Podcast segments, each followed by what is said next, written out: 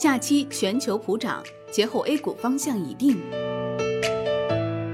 二零二零最后一个长假结束，八天假期中重磅事件层出不穷，外围市场有惊无险，全球主要股市表现不错，纷纷以上涨报收，让节后 A 股也多了一份期待。那 A 股后市如何？能否迎来开门红呢？国庆八天长假中，全球多个市场都正常交易了六个交易日，整体股市、原油表现强劲，而部分大宗商品则稍弱。股市方面，欧美股市均收涨。截至十月八号收盘，道指涨百分之二点三二，纳指涨百分之二点二七，标普五百指数涨百分之二点四九。欧股整体也不差，其中英国富时一百涨百分之一点九一。法国 C C 四零涨百分之二点二六，德国 D X 上涨百分之二点二一。亚洲市场更强劲，中国港股恒生指数大涨百分之三点一三，韩国综合指数涨百分之二点七五。此外，日经二二五上涨稍小，为百分之一点九九，但创出七个多月新高。大宗商品方面，国际油价也有所走高，截至北京时间十月九号五点。New Max 原油期货收涨百分之二点六一，报四十一点二七美元每桶；布油涨百分之二点六五，报四十三点四二美元每桶。Comex 黄金期货涨百分之零点一四，报一千八百九十八点二美元每盎司。Comex 白银期货涨百分之二点零三，报二十三点九七美元每盎司。外汇方面，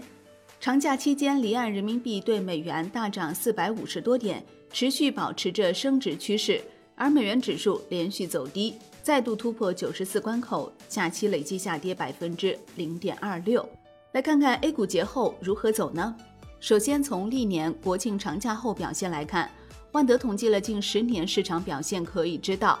上证指数节后上涨的概率高达百分之八十。叠加今年多个国家或地区股市在国庆假期也表现较强，因此节后 A 股短期大幅反攻概率较大。虽然短线市场可能有不错的表现，不过部分基金经理对四季度行情并没有全面乐观，而仅看好结构性行情。东吴基金常务副总裁陈军分析认为，中长期来看，A 股仍然处于结构性慢牛走势中，但四季度 A 股大概率阶段性震荡调整，四季度流动性可能转向收紧，而同时经济又在继续修复，这二者形成对冲。市场大概率是阶段性震荡调整，向下大幅下行风险并不大。中长期看，本轮资本市场改革仍然方兴未艾，降低实体融资成本的主基调并无变化。A 股贴现率下行驱动市场走牛的大逻辑并没有发生根本性改变，因此坚定看好 A 股中长期结构性慢牛走势。华富基金权益投资部总监陈启明认为，展望四季度。因为疫情的影响，在边际下降，经济复苏持续推进，至少持续到明年一季度。同时，人民币升值趋势得以初步建立，在格局上不悲观，但也注意到欧洲疫情压制外需、疫苗进度不确定以及资金面扰动等因素的影响，股票市场的波动率预计会维持在较高水平。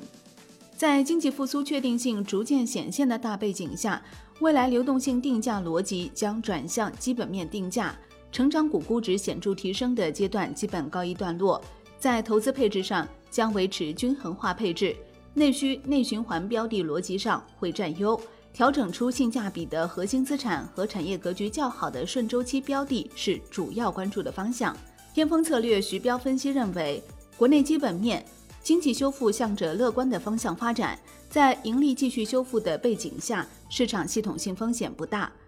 国内流动性。宏观流动性随经济改善开始收紧，微观流动性七月之后也边际走弱。流动性边际收紧不改变盈利修复趋势，但制约估值的扩张。总的来说，流动性收紧，外围不确定性加大，目前来看仍然不改变 A 股盈利修复趋势，系统性风险不大，但市场估值扩张受到抑制。再来看四季度两条主线：日历效应和景气维度。日历效应。当市场对第二年的经济预期不悲观的情况下，每年的四季度容易出现低估值蓝筹的估值切换行情，比如保险、白电、工程机械、铁路、水泥等。景气维度，景气度布局的几个方向：军工、光伏、新能源车、消费电子、工程机械、汽车零配件、生产线设备等。好的，感谢收听。获取更多专业资讯，请打开万德股票 APP，也欢迎您关注转发哦。我是林欢，财经头条，我们再会。